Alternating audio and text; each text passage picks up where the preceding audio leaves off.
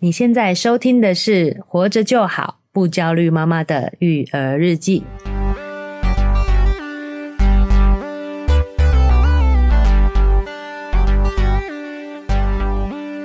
我是营养师肉圆妈，大家好，我是奶舅。哎，还有我们这一周要聊的话题有一点挑战性哦。 对我有点害怕，会不会被延上？嘿，我们这周想聊的哦，是艺人郭彦均，是他在他自己的社群上呢转发了一个来路不明、疑似这个医护人员的讯息的对截图。奶就有加引号，哎我们引号没有去追究这没个有去细追节究。对，好，那他一开始转发是善意的，想要支支援一下医疗人员的辛苦。。对，好，但里面有一句话呢，就是引发了很多的讨论啊、哦。是这句话就是很多孩子都走了，还是很多小孩都走了。这句话呢，等于是点燃了家长们这一阵子对于疫情的焦虑。没哦，错，尤其是在小孩身上嘛，真的哦就感到特别的焦虑。特别这个脑炎其实是好发在就是一岁到五岁，我们嗯这个、我两个小孩的这个年龄段，哎真的就是我们这个这个族群的妈妈们，哇，整个爆炸，真的是会很紧张的对一个讯息。其实我们是可以理解的啦是，哦，就因为我们自己本身呢，哈、也是在这个阶段里面嘛，对哦我们我们是有这个年纪的小孩没子的，错，哦，所以我们也很能对于家长们的紧张感同身受。对，其余的呢，包括说这句话引发了很多所谓的政治方面的角力，是，哦，或者是互相的攻击，对哦，，这个部分我们就不多做讨论了。老实说，对，哎、但是呢，有一点我觉得我们为什么今天要聊这个主题哦，嗯，就是讲到了焦虑这两个字。没错，哎、我们节目既然是标榜不焦虑，啊不焦虑嗯嘛，对对不对？哦，所以我觉得当我们感受到哎、明显家长们有一股焦虑的时候，是我就觉得哎、值得来讨论讨论。没错，好、因为我们常在节目上讲嘛，哦，就是焦虑这件事情其实很难受，没错，对，但是它其实是有意义的。我们人类就是因为焦虑是才会去计划长远的未来，哦哦，这拉开了我们跟一般动物的差距嘛。哦，我们为什么会焦虑呢？我们会焦虑的原因就是因为对未知的恐惧，对好未来哦对未来的一个害怕，是所以才导致了我们的焦虑。没错，哎、我觉得奶就提这一点很好，哦因为之前有提过，说是对未来的恐惧的话，嗯我们可以拉回来看现在可以做什么。嗯比方说，我们知道我们退休以后可能老了做不动了，嗯所以我们现在先存钱，嗯，就比较不怕老后的生活。对但是这一次发生的事件是对未知的恐惧，就会让大家手足无措。未知的恐惧，我们该怎么样做可以不焦虑呢？这个未知的恐惧，你就要让它变已知啊，哦，你就要多了解这方面相关的讯息。哦哦，，所以为什么我今天想讨论呢？哦，是嗯不是说我们是专家，没错，哦，我们也在收集这方面的资讯，对因为我们自己本身也小孩也在这个年纪嘛，是对不对？哈，是哦，肉圆跟弟弟，哦对也都是在这个范围以内，对哦，，所以我们也很关注。没错，哦，所以你的关注这些相关的资讯，是，其实是会帮助你减低这个焦虑感的。嗯，但你会发现，大家哈、哦，因为焦虑真的很难受啦，对，所以大家第一直觉反应就会选择比较简单的方法，就是嗯把它往外投射，怪别人。哦，啊，骂政府、骂医疗单位、骂什么的都可以，嗯嗯反正你只要把这个情绪投射出去，你就舒服了。啊，但是责任在别人身上，哎责任在别人身上你就比较不会这么不舒服。对，但问题没有解决啊！对，真正能焦虑、降低焦虑的方法就是什么？把未知变成已知嘛。哦哟，哦，那很另有外一道个理耶。另外一个方向就是像肉圆妈说的哦，就是我们把未来对于未来的恐惧，对，哦，转化成现在可以做的行动。是我们把这种对未来的焦虑转化成现在可以执行的行动，我哦们。就可以把我们的焦虑感降低了嘛。比方说，我们目前了解这个病毒，所以就是尽量勤洗手、戴口罩，就是我们现在能做的事情。现在能做的事情，对不对然后我们对未知这个到底会不会产生什么疑虑呢？对，好、我觉得我们要去正确的评估它的风险，把未知变成已知啊，我们才够有足够的资讯去做好规划，是把未来的恐惧对转化成现在可以执行的行动嘛。哦哦，这其实是一体的，对不对？是所以，我们今天一开始就想要来跟大家聊的就是，到底好、这个疫情，嗯，哦我们讲了很多孩子走了嘛，哈、对，什么叫多，什么叫少？嗯，我们怎么样去正确的评估这个目前为止当下的情况对我们造成的风险？是，好，这个是我们今天想要跟大家分享的。嗯，好，但是还是有点挑战哦。对，前面预防针打了，不知道够 不够，就是我们真的能理解哦。但我们对今天好好的理性来讨论一下，是，把冰冷冷的数据啊、对，转化成呃大家比较可以理解的状况嗯，哦。但是在这之前，我们先缓和一下气氛好了啊、是哦哦，深吸吸口气，哦我们先静一下我们跟这个听众互动时间。没好错，不好感觉到我们的沉重了。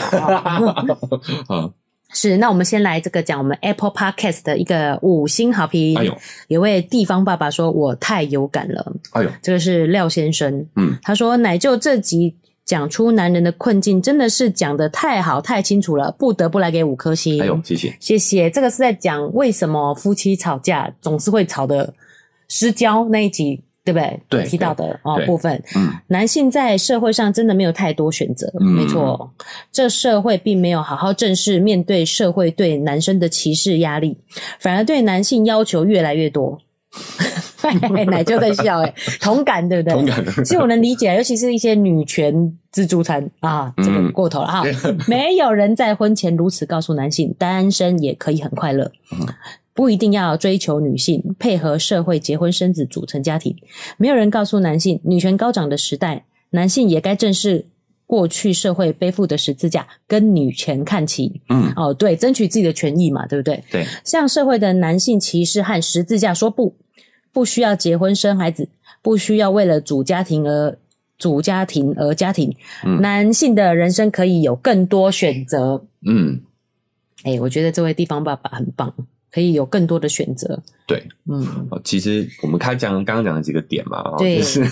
像说现在的女权意识确实越来越高了哦。是，但就像我说的嘛，我觉得如果你没有跳脱男女的框架，嗯其实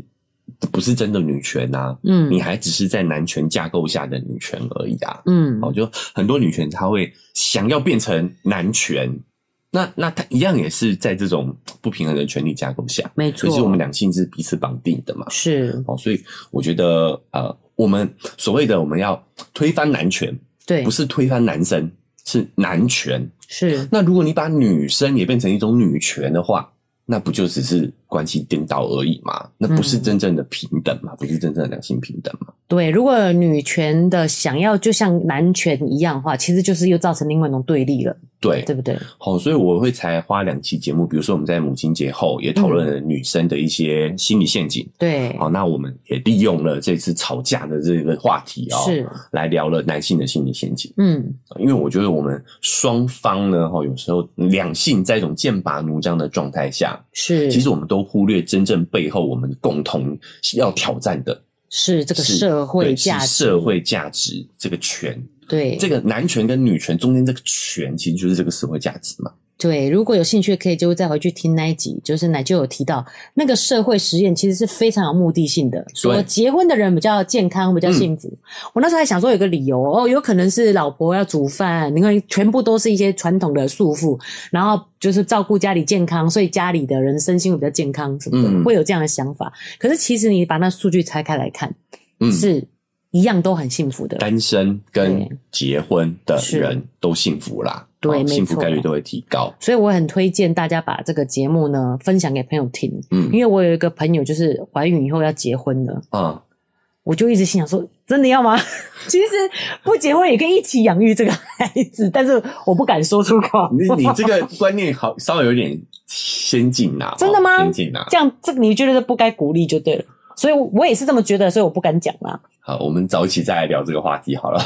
哦，太多了。哎 OK，但我要我要讲哦，其实我以前真的在这整个社会文化氛围下，是我也会觉得单身好像是不幸的那一方。是乳蛇那种感觉吗？，对对对对对嗯对，嗯就是你单身，其实你很快乐，但是你会觉得这个社会氛围感觉就是鄙视单身单着的族群。对啊。其实你往内看自己，其实是很自在快乐的，嗯但是如果你融入这个社会里面，却会觉得说无法融哎入，对对不对？所以我也曾经质疑过自己的快乐，很是神奇哦，对不对明明明明是很快乐的对哈、哦。嗯，所以我看到了这一篇报道，是，看到了这个研究数据，嗯我觉得，哎、我心里有释怀的感觉，嗯，就是原来我的快乐是真的，对啊，你看也会怀疑自己，就是对这个社会的氛围会让那个价值会让你怀疑自己的价 值。所以我才想跟大家分享，是因为我觉得有很多单身男子吧， 因为跟我一样会怀疑自己的快乐。哎、你不要说单身男子，我觉得单单身女女子也也是会啊，对就单身是说人士单身的族群，对嗯不对？好，哦所以有时候我们多多要冷静下来，去是体会一下自己的感受。你是真的享受在这个关系当中，这个生活状态里头，嗯那就是真实的。你是，管他社会价值怎么讲，没哦错，，他们都是有一种有意识的想要影响我们的。是没错。嗯，好，还有谢，再次谢谢这位听众的分享。对，地方爸爸。嗯嗯，再来呢，我们有一个赞助是 AVA，他说哦，赞助我们五百元呢、哎呦，哇，感谢你！他说很喜欢肉圆妈跟奶舅的观点，长知识了。希望节目可以长长久久，赞助一点饮料钱解口渴。哎呀，天降 甘霖啊！哦，最近天气转热天了，气热了，端午节后就是热的了，非夏天常了非。常需要买饮料，对不对？没错没错哦哦对对 感谢你，感谢谢你。谢你，那特别是说，哎，很喜欢我们的观点，对我觉得这种给我们肯定支持的感觉是很棒，谢谢你哦，感谢你这位听众赞助了五百块钱，谢谢，谢谢你。好了，那我们就回到今天的主题了哦。是好，那开始前一样要再次强调哈， 我们能够非常理解各位家长们的焦虑，对啊，因为我们自己也是小孩的照顾者嘛，啊、没错我们很难理解哦。但是当我们这个没有办法正视我们自己的焦虑嗯，啊、然后并且想要办想办法用正确的方式去处理这份感受的时候，是，我们是没有办法好好的去照顾我们身边的人的。嗯，好，因为你没有办法，你对这件事情没有足够的认知，你是没有办法好好去规划的。是，这些焦虑来源就是每天这个不断更新的这个伤亡数据。对，好，尤其是针对小孩的部分，我们会是特别不希望自己的小朋友会去进入到这个状况当中了。是，所以，我们一开始想跟大家分享的就是，我们该如何正确评估目前这个疫情这个情况，嗯尤其是小孩这个部分是，产生的这个风险到底是怎么去认识？是，到底什么叫多，什么叫少？嗯哦，现在的这个风险高对，还是低？我们该怎么看待这件事情？是，一般人看到这个数据的时候，其实真的很难直觉的去感受到啦。对，好，所以我们一开始要来一个有一个对比的对象，比较值。是，好，就是有比较，我们才知道说长短嘛，才知道高低嘛。没错，好，那这个部分我就要这个感谢这个肉圆妈之前有提过一个概念哦，就是我们在食品安全这一块，对，好，我们会做很多的研究。是，那他们研究的比较值就是所谓的意外死亡率嘛。对，好，就是这个东西如果吃了，它产生危害，我们讲、啊直接一点，它会死掉的这个概率哈，是比意外低，它就是安全的。是，为什么嘞？因为意外这件事情哈，它有几个特点。对，第一个就是它是小概率事件，是，它是概率非常小的，对，这很好理解嘛。是，如果它是高概率事件，那就不是意外了，对，就不会意外，不会， 对，就是灾害了。对，我这么说还清楚嘛？对不对？是它就是小概率事件，嗯这是它第一个特点。第二个特点呢，意外它有一个特性，是，就是它在正常生活状态下是不可以避免的。对，什么意思嘞？意外可不可以避免？可以，是，但是你要付出极高的代价，你要影响你的正常生活。是，比如说，我完全是 想要让小孩不出意外，可能吗？可以，你把它关起来就好了，你把它用束缚衣绑起来，你把它关在一个无菌泡泡里头，对。它就绝对不会发生意外了。诶、我本来想说不要过马路，所以他只能在我们社区走来走去。他想不对，社区走来走去，上面瓷砖都可能掉下 来。对，所以你讲的还不是够不是极端， 对，就是要像九奶就讲这样对绑起来才可以。要避免意外这件事情哈、它是一个叫做边际效益递减的状态，就是边际效益递减，妹你有点难懂了，就是当你要付出的代价太大了会。越来越大，对，对就是到了边际嘛，哈，所对以我要我要做的努力要更多，我才能够呃，简单就是事倍，但是只有功半，叫对边际效益递减，是，就好像我们觉得说，哎，车祸发生率是多少嘛，那么就不要开车。嗯，可是不要开车也是你搭人家车也是会有危也是险会，有危险的，那就不要搭车，用走路的。嘿但走在路上也是有可能被车撞，所以我们对哦就只能待在家里，没错对，不对？就是这个风险性是你要去承担的。好，所以我觉得这个意外死亡率啊，哈，是是一个指标啦，哈，是就我们可以用它来参考嘛，就是它第一概率绝对够小，嗯，哦，不然就不会叫意外了哈。，对，再来是呢，它可以让我们在这个概率以下的话，让我们维持正常生活，还可嗯以把这个风险降到最低。对，好、所以我们就以这个为这个参考点。那就讲的好有学术性哦呢。我本来想说，其实活着你就是要承受这个意外也有可能发生的这个可能。对，但我们要尽量把它压到正常生活的最小值嘛。其实每天都在冒险，只是那个那个险是很低的，这样。对对，好，所以意外就是有这个特性嘛，它是概率小，好，对那我们又可以维持我们正常生活。是好我觉得它是一个很好的参考值，所以嗯我特地去查了一下。是，好，我查到的数据呢是哎、我们绕了那么远，会不会人家忘记了啊、就是为什么会看想意外率是说，其实我们食品卫生安全的规定，嗯，是只要它的致死率小于意外，嗯，它就是安全的，对，因为比我们平常正常生活都还要安全，它对就是安全的。没错，没错，好，所以这个是一个很好的参考值，对不对是？好，那我去查了一下哈，二零二零年，民国一百零九年的数据 OK，二零二零年还两年前还算蛮有参考价值的啦嗯是。哦，他的儿童意外死亡呢，哈，嗯哦，讲一下这个数据要严肃一点了啊。嗯，一零九年的儿童意外死亡的人数是九十五人这么多，啊，一整年啊，九十五人。好、那按比例来看的话呢，就是十每十万个小孩就有四个意外过世。我有点吓到哎、你想到？很多孩子都走了，对，所以我所以我们要讲这个比例上，哦对，是百分之零点零四，百分之零点零0.04四，嗯，十万个会有四个小孩意外过世。是好、这个就是一零九年的意外率。对，好、当我们把这个数据呢，好、提取出来之后，就是百分之零点零四。对，好，那我们就来跟机关署公告的统计的数据，是，好，我们来跟大家来对比一下，大家就知道了哦。这个数据是从二零二二年到今年一月一号到五月二十六号的本土病例下去是做分析的。是，好，首先我觉得最重要的是呢，它有总体来看，嗯，就是无症状跟轻症的比例，好是九十九点七五。是哦，也就是说百分之九十九点七五的人，大部分都是轻状、轻症或者是无症状。其实九在科学上九十九点九九就几乎是百分之百的意思。哎对，已经接近大部分，对啊绝大部分人啦99.75了好好，嗯这个是第一个大前提。对，好，那我们再把这个数字转换到我们今天的主角，就是我们的小朋友们来看，嗯，零到九岁呢，他的死亡率好是零点零零三，这个数据其实是比意外死亡率还要低的。所以奶舅想要表达意思啊，就是我觉得我们在看指挥中心这样报告的时候，真的确实跟民众还是有一层距离，对，看起来真的像是冷冰冰的数据，哎、但是这个数据是有意义的，对意思说这个发生的几率呢，远比意外也没有远呢，哈，比意外死亡几率还低，嗯，比小孩发生意外的几率还要低，对，那为什么嗯那个若元妈会想要加这个远比？就是其实这个数据是高估的哦，嗯对很多轻症是没有算进去的，对，所以这个几率又是更低的。更低的哦，哈对。还有，而且包括像这个林世璧医师，对你们林世璧孔医师，对他有提到，就是还有很多所谓的黑数，对，哦，就是很多人是无症状、没错，轻症，所以他完全没有被统计在这个数字里头，是所以这个概率应该是比这个零点零零三百分之零点零零三这个数据还要再更低，更少的。对，对，好、那还包含是这还是已经染疫的小朋友哦，是。如果我们是以全台湾这个年龄段的小朋友来说的话，这个数字一定会在大程度的降低。没错，是所以这个数字，我觉得哈，对用理性上来看的话，我们来跟意外比的话，其实它算是低的，对，好低的。没错，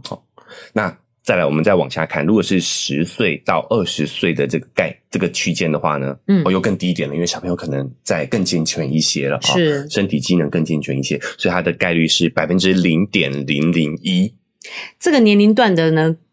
应该是还也算高估的。很多小孩染疫以后真的是活蹦乱跳的，对，因为十几岁了啦，对对不对？家长哈 家长就不管他了。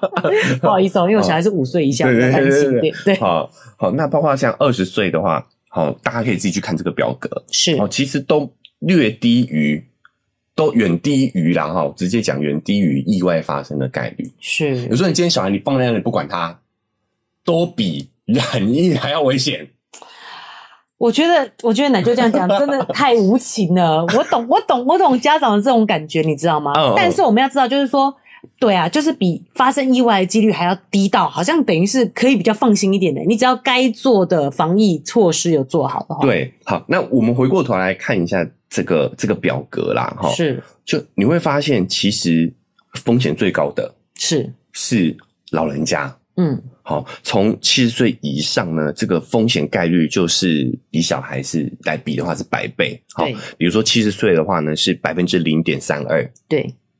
是零点零零三的一百倍哦。嗯，哎，百分之零点三二，嗯，哦，对对对，嗯哦，百分之零点三一百倍咯。哦，那到了八十岁呢，其实是百分之一点一四，嗯，九十岁以上呢，百分之三点三二。所以老人家才是我们更值得担心的是那个族群哦。没错，好、有时候我觉得啊，也替老人觉得可可惜，就是 明明我比较危险，可是大部分人都还是更关注在小朋友的部分。这是人性人吧，之人性啊，对我能理解，因为我们会感觉小朋友更有未来性，他还有大好前程。 奶就这样讲，好残酷哦。对，所以说我很挑战，但是 对啊这是很事挑战实啦。哈，我们我们承认我们自己有这种心态，是，其实我觉得怎么讲呢？就是我们的政府，当然你说要说做到一百分绝对是没有啦，但他们尽力了。老实说，嗯尽力了啦。主要就是要请六十五岁以上的赶快去打疫苗，嗯因为这个呢，真的就是最危险的年龄段。对，那这个发生呢，就是又急又凶又猛这样子，嗯，甚至还就是鼓励已经就是六十五岁以上去打疫苗，还会发一些东西嘛，就是哦，还有政奖品哦，对，就就是怎么这要鼓种励他差们别待遇？因为他们真的是最危险的族群，哦那其实会影响到我们医疗的量能，量能哦，对不对？量能他们这个很他们会又站在这个哎，营养师不要再讲专业的名词了，什么量能是什么意思？就是护理人员会忙不过来啦。对，就是床嘛，床就这么多嘛啊！你如果那么多人住进去，就没有位置就没有了。位置了。对，哦那护理人员也是会很忙。你看那个有一个医院还在征染疫过的人哦，而且你不用护理背景，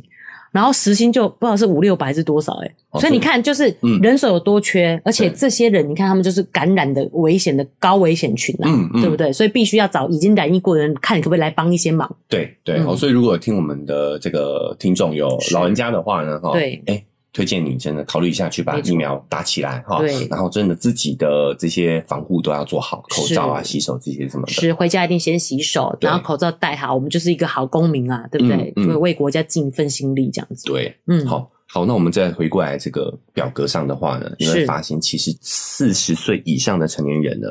他也都风险要比小朋友来的更高。我跟你说，我觉得这个风险其实是高非常多的，因为大部分的成人应该是有打过疫苗的，对，对不好对？，那我们讲，哦我们讲一个五十岁的这个数据是百分之零点零三，好，嗯也就是说它的风险是比零到九岁的还高高10倍高十倍了。嗯，那为什么我要提这一点呢？因为我有时候会觉得大人可能过度关心对小朋友的健康过度焦虑，对其实你会忽略了你自己才是家中的支柱。对，你要是自己倒下了，那是你怎么保护小孩？哦没错，好，所以第一步一定是要先照顾好自己。没错，好照顾好自己。所以为什么我说我们要正确地去理评估风险这件事情，是我们才有办法去规划好。对，好，首先第一个一定要先照顾好自己嘛，没错然，后我们再来就是照顾小朋友，好嗯而且它其实是风险哦，依照这个统计数数学来看的话，它其实是比远比意外还要低的。我觉得奶就提这点非常重要，就是要怎么样好好照顾自己。嗯可以去听一下我们免疫力那一集啊，嗯，我们会在那个我们的脸书跟 IG 上面会有 PO 那个连结嘛，对对，对因为呢，通常现在这样子变成都是小朋友带回家的，嗯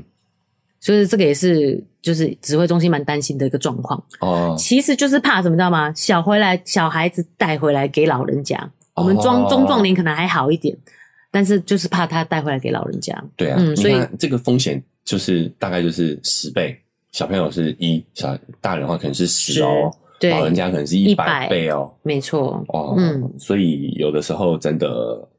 还是要先照顾，真照顾好自己照顾好自己，嗯哦，你上有老下有小的话更是重要。嗯，但我相信有些家长对听到这里，他还是觉得不行，我们家小孩就是一点风险都不能有，对啊，不可以有个万一，你知道吗？因为这个如果脑炎啊什么会影响到什么医生呃不是医生新闻都这样报的啦，嗯，就说影响到什么是一一辈子的事情。可不可以？我觉得可以。我尊重，对，但是你要知道，你要付出的代价是是会远比你想象中的更大，而且是可能是隐形的代价。就是现在可能还看不出来是什么问题。对我们现在很安全，对，对不对？待在家里很安全，嘿，你就是把它保护的好好的，就像我讲的嘛，哦，在正常生活状况下不可控，这个是意外，对，可不可以可控？可以的，但是你绝对会影响你正常的生活，是你可能要付出更多的心力代价之外，嗯它还有一些潜藏的风险。嗨，大家喜欢我们的节目吗？喜欢的话要订阅追踪啊！如果你使用的是 Apple Podcast，记得给我们五星好评。如果你觉得很有收获，欢迎你分享给你的朋友，这对我们来说很重要哦。另外，在我们的文字说明栏位呢，有我们的赞助链接。如果你想支持我们的话，点一下这个链接，五十块钱请我们喝杯咖啡，就让我们更有动力把这个频道经营下去喽。谢谢你大们。家，啊像我们自己本身其实就有亲身体会到哦，就是这个疫情生活的改变带来对小孩的影响。对，嗯，嗯，有被影响到，对，就是我们的这个弟弟啊，哈，若云嗯是的弟弟啊，哦他的语言发展是在这个年龄段是有点迟缓的。对他现在两岁了，但是都不说话。嗯然后呢，我带他去打预防针的时候，其实我觉得我还是有点鸵鸟心态，嗯，医生就很紧张说不行，这样不行，嗯一岁半就应该会叠字，嗯这个时候甚至可以讲粗略的一粗略的一句话。嗯嗯嗯，我说那我就，但我觉得他好像还有点发声音呢，要不要再等等看？他说不行，要去看医生了。哎、严严重哦，嗯蛮对严重的啦，哈、嗯，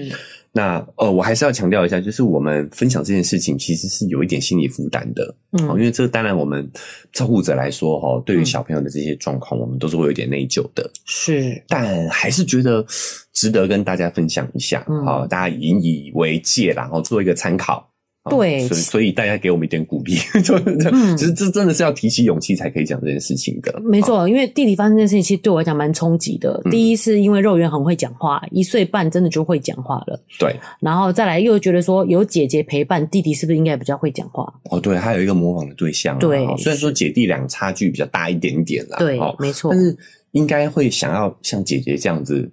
还很侃侃而谈嘛。对。啊然后我觉得医生真的也是很体谅人，就是嗯那时候他顺便姐姐一起去打疫苗嘛，打然后。他就看姐姐状况都没问题，我就说啊，因为第一个比较有空，好好的照顾好；嗯第二个都没时间陪他。嗯，然后医生马上说：“不要这样讲，妈妈不要这样想， 共读只是可能有帮助，因为啊因为第二个弟弟就没有办法确切做到每天都跟他去共读一些书啊什么这些事情。嗯嗯嗯，对，他就说妈妈不要这样子想，这只是有帮助。我想有二宝的妈妈应该都能理解这个忙碌是是翻倍的啦。哦，对不对，对有两个小孩的话，是好，那所以我们就发现，哎，弟弟好像真的语言比较迟缓，对在医生的建议下，我们就是去看了这个小儿的神经哦内小儿科神。经内科嗯，那我直接是问诊所的医生，是说你帮我挂，嗯因为我不知道挂哪一科嘛，就是其实可以直接请诊所医生帮忙。嗯，那这样子转诊费用也比较便宜，哦就是提供大家做参考。因为我觉得这个情况下，可能蛮多家庭有这样的问题。是然后医生马上说：“不要这样想，不是你的错，嗯只是担心说会不会是是什么样的疾病，嗯所以要赶快去做检查，不要拖延。对，好，所以我们也不逃避，对不逃避面对，好没错就啊医生的建议，我们就尽快的去啊帮、弟弟做了一些检查”，是然，后就发现他其实没有生理上的问题啊。哎、我觉得一定要去做检查，啊因为因为一定要去做一开始你会觉得说啊，他也只是问诊啊，又没有什么帮助。嗯其实这个神经内科他有看用超音波看他的脑部有没嗯有一些什么样的问题，对对，是好，那发现他身体上没问题之后，医生嗯就知道说、啊，这个可能是环境跟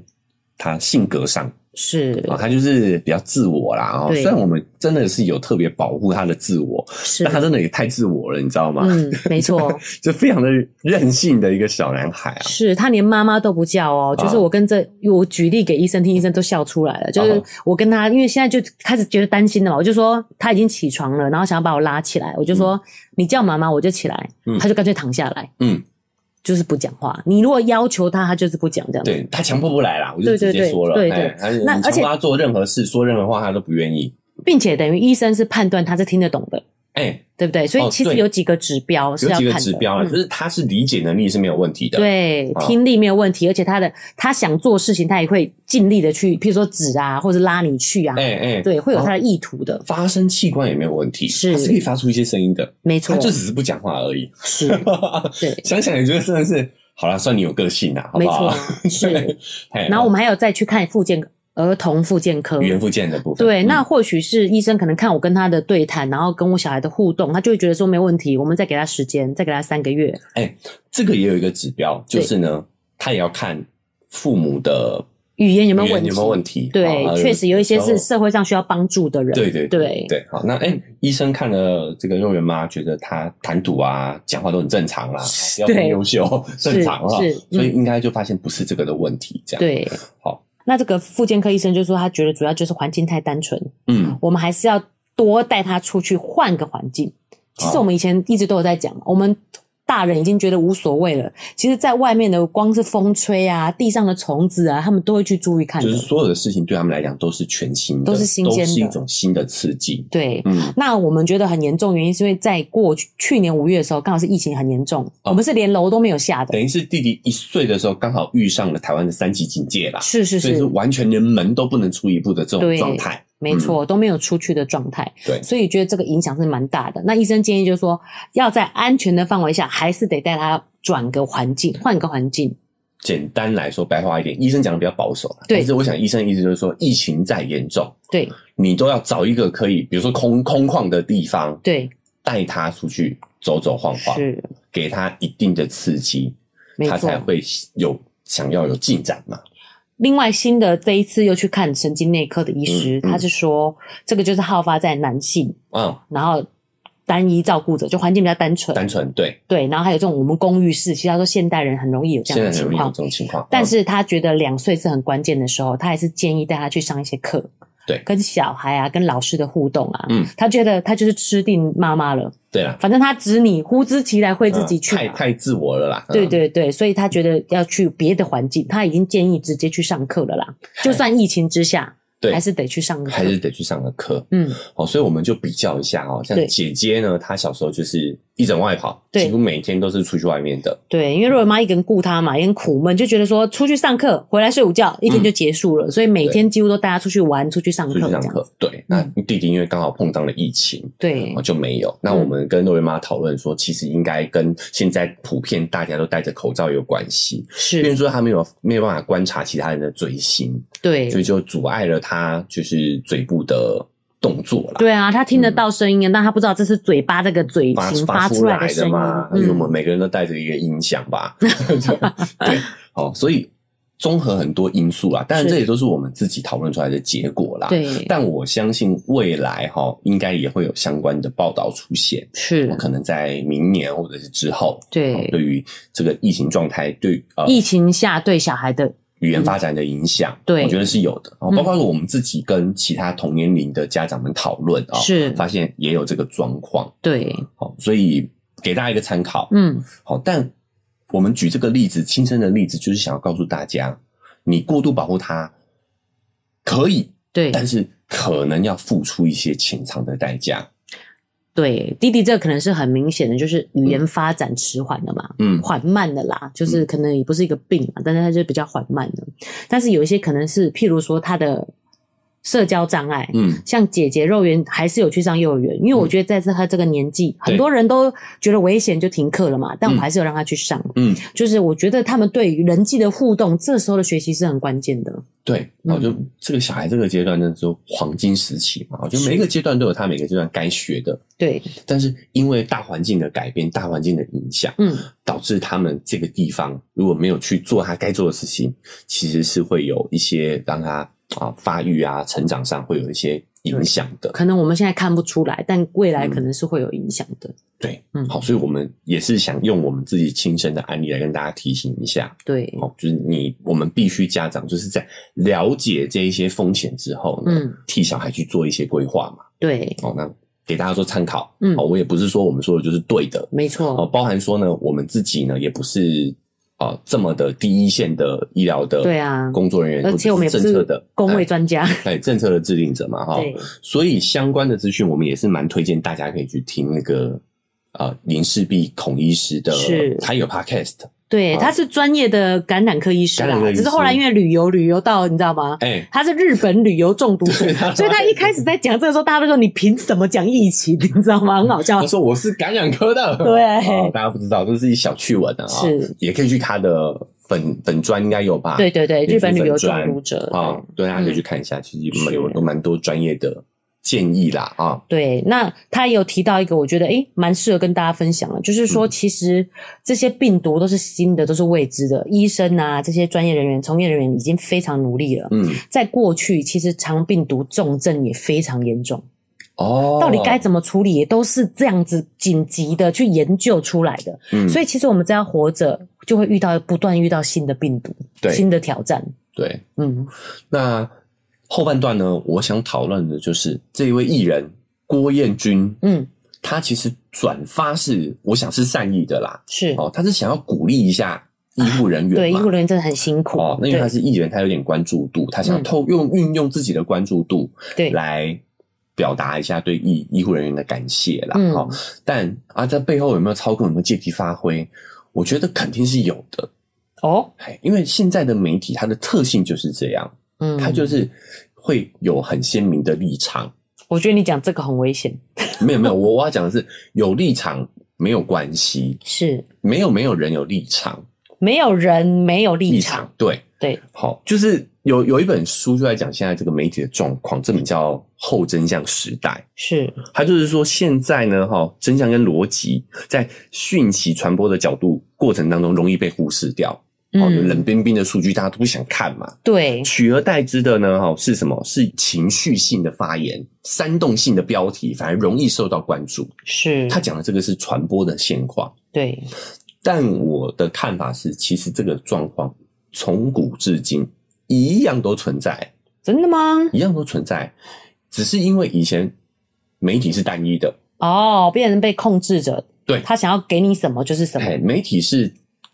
当权者掌控者的嘛，嗯哦，只有单一媒体，是，哦所以那个时候感觉哎，真相是很清楚的，因嗯，为就只有一个说法嘛，是，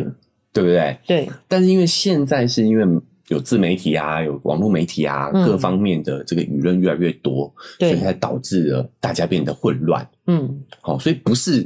现在没有真相，其实一直以来都没有真相。哦，这个忽然好哲学 哦，我有点听不懂了，呃，嗯就是除了这个冷冰冰的数据之外，所有的论点都是都是有立场的。哦，我懂奶舅的意思，就是这些专业的从业人员，他们讲这些数据才是真真实实，就是我们讲的，我们常常要告诉大家的科学验证的事情，对，对不对？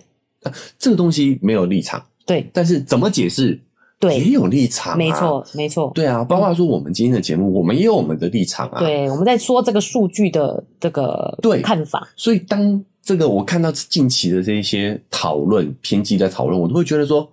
啊，感觉有立场是不对的，你知道吗？嗯就是每个人都说你你这个是有立场的发言，对，你是谁谁谁，都会贴上一个标签，是有什么 标签？塔利班，塔 利班，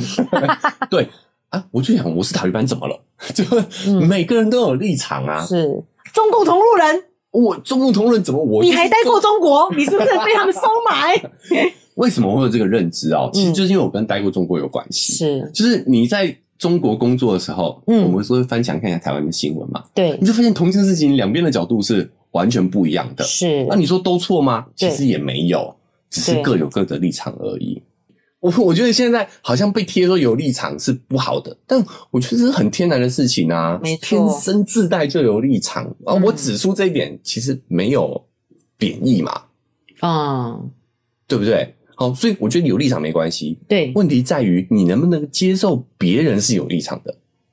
哦，现在大家都觉得自己没立场，我很公正，对，然后哎，你有立场，你不公正，我有我的看法，但我也可以接受你有你的看法。对，嗯，所以才有一句话讲嘛，我不认同你的看法，但是我事实捍卫你说发话的言权说话利，的权利。嗯，对啊，这意思是一样的嘛，就是是我们要理解说每个人都有他的立场的，包括就像这一次的新闻，嗯同样的标题，你去搜寻，嗯你就会发现有不同的解释方式。是对，我觉得我们要冷静看待每个人有自己的看法、自己的立场，嗯，因为他做了决定，他怎么样的行为，其实他也要为自己的行为负责，对啊，对不对？你要课题你分离嘛，对，你觉得上幼儿园太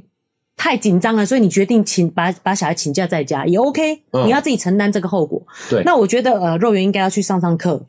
我也要自己承担这个后果，对不对？你没嗯有必要去改变别人的想法。对啊，哦，嗯就是我像我们今天也只是把这个标准给大家参考而已，，对，好，那嗯你看了这个标准之后，你还是觉得危险，你还是要保护，对好，那我们也告告诉你我们遇到的风险是什么，是好，。那你自己决定，因为是你要承担这个后果嘛，对自己会承担这后果，就是这个其实是比意外还要低的。对那你自己决定，你自己决定你这个是什么样的看法，对不对哎？我们只是推建议哈，建议大家可以参考一下。对，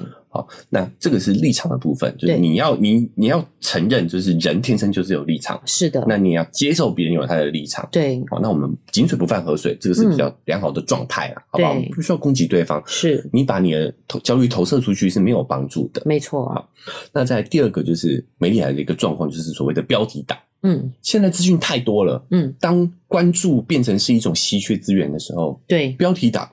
它就是得应运而生嘛。是。我如果看到标题不感兴趣，我可能就略略过这件事情。美若人妈承认，因为我也很少看新闻嗯的，但所以我看新闻就是想 舒压，我就会看一些比较白痴或者是对啊，特别激标题写的很对耸动，现在真的是超多标题党的、欸。对哦，啊，但我也觉得它就是一个工具，标题就是一个工具。像我们自己也蛮标题党的、啊，我对们也知道说你一定要，不管你的内容多好，你不嗯一定要取一个够吸引的标题，是人，家才会点进来看，点进来听嘛。对，哦，所以我也很理解，嗯我甚至建议这些科普人员都应该学学这些记者是怎么下标的。嗯，我对，们反过来把标题党变成是我们科普的工具嘛，是，会有有何不可呢？对，哦，是时候放下这些所谓的科学家的自尊了啦。哦，嗯，你你的东西没有被人看到，没有被人认可，那就是没有社会价值的啦。或者我觉得应该有专业的行销人员帮他们做这件事情。我觉得你要一个科学家做这件事情真的太难了。哦，嗯好。对，那对我们就是强强联合嘛，好不好？对就是你要有意识的去嗯精进这方面，或者是找到这方面的人。有专业的媒体人员帮他们去做 promote 这件事情，对，好、这就是现在媒体的现况嘛。哦，嗯，那我们该怎么办呢？是，给大家几个建议啊，就是面对你这么多的资讯哦，嗯首先就是我们要意识到呢，他一定是有立场的讲出这句话嘛。是，任何的哦，就算是看似公正的第三方哦，对我们都要强调，我们都要假设他是有一个立场的，你说他有目的性的意思吗？一定有一个立地目的性啊，嗯要引发你去做什么事情嘛。嗯，就算是他希望你冷静，也是一个目的啊。是，就像我们希望大家冷静看待，也是一个目的啊，哈、对一定有目的的。嗯只是我们要去了解它背后的目的是什么。嗯，其实我个人会把这个东西当成是一个游戏，哎哦，好像在挑错或是挑哪里不一样这种的游对戏。对，就很像是，尤其是由现在哦，你同样的标题去搜，你发现不同的媒体嗯，写的会不一样。哦，这很有趣哎。哎，这就很像玩那个对对乐，有没有？对两啊张图找出不一样，哦嗯嗯嗯。我觉得超有意思的。我哦，要是能够猜出这个媒体背后的目的，想引导的行动是什么，我会很有乐趣，嗯我会嗯很有自豪感。哦，所以可以，其实可以，它同样的东西，你去搜寻，你就会发现每一个媒体写的标题是不一样的。对，好，就是它的事实到底是如何？其实没有事嗯实，但是我们可以去做比较。对，现在网络上太发达了，嗯这就是我们在这找这个过程当中，我们就发现很多文章就会把一些关键词关键词引掉。好，比如说林世璧医师在这一次事件，然后他本来有讲说大家要理性看待。嗯，好，那 TVBS 的新闻，网络新闻就把这句话拿掉了，而且说很多小孩都走了，看看医师怎么说之类对的。通篇文章都没有提到这一句，嗯但是明示的还是三立我忘了。哦，就塔利班的嘛，塔利班对，挂引号的，挂挂引引号号的挂引哈号标签，好嗯让大家快速了解一下。好，他就把这句话写出来，你就发现哦，这或者太有是意思自由时报了，不一定，不一定，你不要这样，不要贴啊，对标不起，签。对不起对啊，越贴越多啊，对对对对反正大家你去查，你就哦，太有意思了，每一家讲的都不一样，太好玩了。对，好，这就是很有意思，我们就可以去稍微拼凑出哦偏向事情的全貌，是哦，你多方的去摄取。我觉得奶就这个真的太挑战了。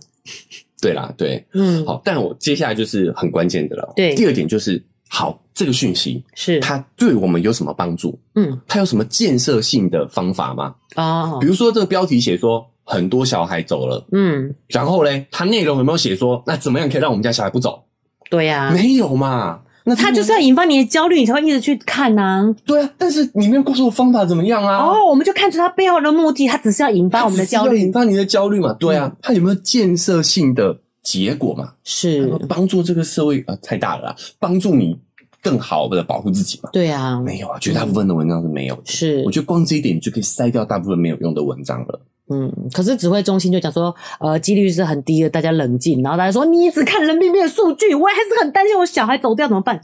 对啊，好，你既然提到这点，我就要讲一下了、嗯哦对。我非常这是个人个人意见啊、哦，嗯我非常讨厌别人家的小孩死不完这句话，因为这句话有一个很大的逻辑问题、诶嗯难道你希望自己家的小孩呃啊懒意吗？ 不希望吧？嗯，那你是不是也是你也是觉得别人家的小孩死不完？就是对对，讲这句话就是非常不理性的嘛。其实，嗯，呃这些嗯我我我假设一下哈，讲这句话你可能会说想说、啊，但是我又没有诅咒别人家的小孩，问题是人家也没有诅咒你们家小孩呀、嗯，我好像可以理解家长的紧张的意思是说，你都只看数据，你没有单正关心过每一个孩子，是不是这一句话的意思？这个我也是觉得，这确实是官员的可以可以更好、可以改进的地方，所以其实他们表达的方式让你表达觉得没有关系，能力不够啦。是啊，我们必须要承认，这确实不要讲表达能力不够啦真的，确人实家搞不不好够要选市长 哎、不够不够，真的 不够。但是所以他们才需要有发言人这个这个哦职位嘛。发言人嗯，嗯本来人就没办法全面的。嗯、嗯好，那最后就是我觉得最关键就是，那这篇文章它没有建设性的结果，对那至少是无害的嘛。对，我觉得最不可取的是第三种，就是你会不会造成伤害？